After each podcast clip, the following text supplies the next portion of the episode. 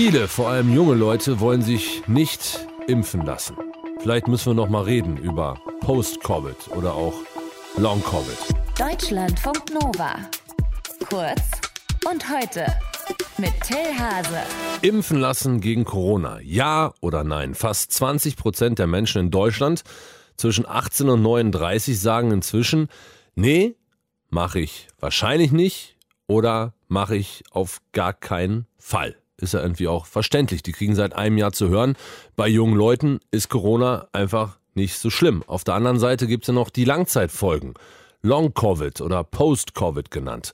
Katja Menzler arbeitet als Neurologin in der Post-Covid-Ambulanz der Uniklinik Gießen-Marburg und arbeitet da mit Patientinnen und Patienten, die auch lange nach einer Infektion mit dem Coronavirus Nachwirkungen verspüren.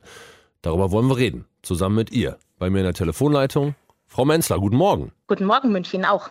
Was man ja schon länger weiß, so bei Long Covid sind so Erschöpfungssymptome, Kurzatmigkeit, also dass man auch Monate später irgendwie die Treppe kaum hochkommt, Atembeschwerden. Aber mittlerweile ist ja auch mehr über die neurologischen Folgen bekannt. Was sind das denn für welche? Also ganz vorwiegend ist tatsächlich so, dass die Patienten auch in der neurologischen Ambulanz über Konzentrationsstörungen und Fatigue, also so körperliche, kognitive, verminderte Belastbarkeit klagen, bis zu 30 Prozent der Patienten.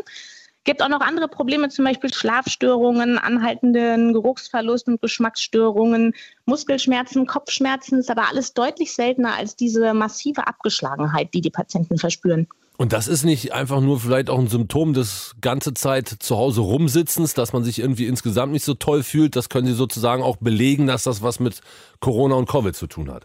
Also es ist deutlich häufiger als jetzt zum Beispiel nach einer Grippe, also nach einer Influenza oder nach anderen Erkrankungen, wo man lange zu Hause ist. Und von daher denke ich schon, dass es nochmal auch Covid-spezifisch ist. Mhm. Die Nachwirkungen treten ja teilweise Monate nach so einer Erkrankung auf. Wie kann das sein? Wie können wir uns das vorstellen? Was passiert da im Körper und auch im Gehirn? Die traurige Wahrheit ist, man weiß es gar nicht ganz genau. Es scheint irgendwie so ein multifaktorielles Problem zu sein. Also auf der einen Seite aus internistischer Seite, dass eben die Lungenfunktion immer noch eingeschränkt ist nach dieser Lungenentzündung.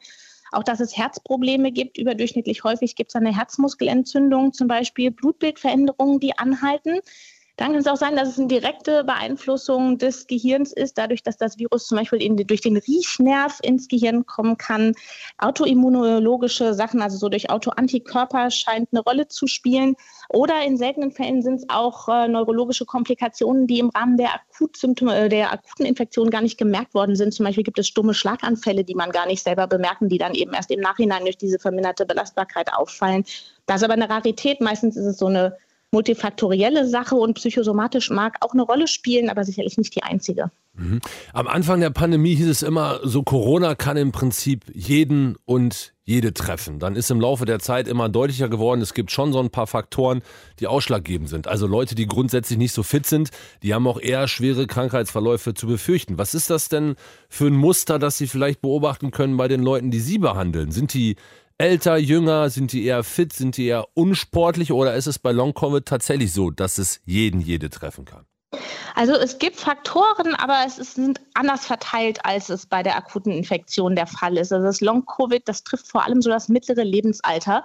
Die Leute, die so mitten im Leben, im Berufsleben stehen, die Älteren weniger und die ganz Jungen auch weniger, aber nicht nicht. Die sind auch betroffen, unter 30-Jährige, aber vorwiegend das mittlere Lebensalter vorwiegend Frauen und sind eben oft Leute, die in hochrangigen Positionen sind, die Wissenschaftler sind, die Teamleiter sind, die dann eben merken, ich kann diesen Beruf so nicht mehr ausüben, weil ich mich nicht lange genug konzentrieren kann, weil ich früher Marathon laufen konnte und jetzt, wenn ich die Treppen hochgehe, schon außer Atem bin, solche Dinge. Aber hört sich so an, als ob die Leute, die besonders belastet sind, also sei es jetzt beruflich oder durch ein Hobby wie zum Beispiel Marathon, das vielleicht dann auch einfach deutlicher merken? Also, dass sie sozusagen diese Belastung haben und es denen dann mehr auffällt als so Leuten wie mir zum Beispiel, die beruflich jetzt nicht so gefordert sind und keinen Marathon laufen? Das kann schon sein. Also es gibt Studien, die wirklich die Patienten nachuntersucht haben, die in der Klinik waren. Und die berichten, wenn man eben jeden direkt nachfragt, dass äh, die Symptome häufiger sind bei Leuten, die vorerkrankt sind, Leute häufiger bei Übergewichtigen. Vielleicht ist es so, dass die Leute, die im Berufsleben stehen, die wirklich gefordert sind, leichtere Symptome eben auch merken. Mhm. Ist Gibt, möglich, ja. weil, wie gesagt, es gibt Studien, die sagen, Übergewichtige multimorbide, also mit vielen Vorerkrankungen sind häufiger betroffen. Und haben wir Zahlen, wie viel Prozent der Leute, die so eine Infektion durchgemacht haben, dann tatsächlich nachher ein Problem haben mit Long-Covid? Also wenn man die Leute aktiv fragt, mhm. sind es von denen, die im Krankenhaus waren, 60 Prozent, die über drei Monate anhaltende Beschwerden angeben. Und von denen, die nicht im Krankenhaus waren, sind es auch 30 Prozent, die diese Erschöpfung angeben. Das ist aber aktives Nachfragen. Also mhm. ist nur was anderes, wenn man gefragt ja. wird, sind sie abgeschlagener und man denkt nach, dass man sagt, ja, als dass man aktiv das eben berichtet und in die Klinik kommt. Aber wenn man aktiv fragt, sind es 30 Prozent sogar derjenigen, die nicht im Krankenhaus waren. Können die Impfungen helfen gegen Long-Covid? Was ist da der aktuelle Forschungsstand? Also man kann es noch nicht letzten Endes sagen, weil Long-Covid ja erst drei Monate nach einer Infektion eben vorliegt und es gibt noch gar nicht so viele, die vor drei Monaten komplett geimpft worden sind und dann die Infektion hatten. Aber natürlich, die Infektion wird verhindert, der schwere Verlauf ist seltener, von daher ist das schon zu erwarten, dass das so sein wird.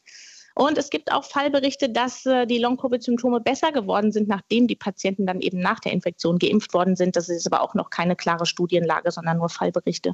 So ganz grundsätzlich und zum Schluss. Sind Sie der Meinung, dass man dieses ganze Phänomen, diese ganze Geschichte Long-Covid ernster nehmen müsste? Also vor ein paar Wochen hätte ich noch gesagt, auf jeden Fall.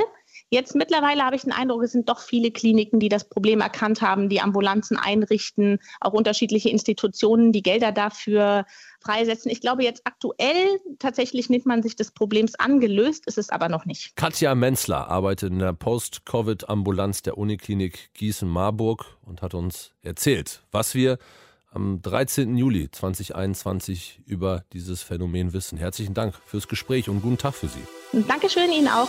Deutschlandfunk Nova. Kurz und heute.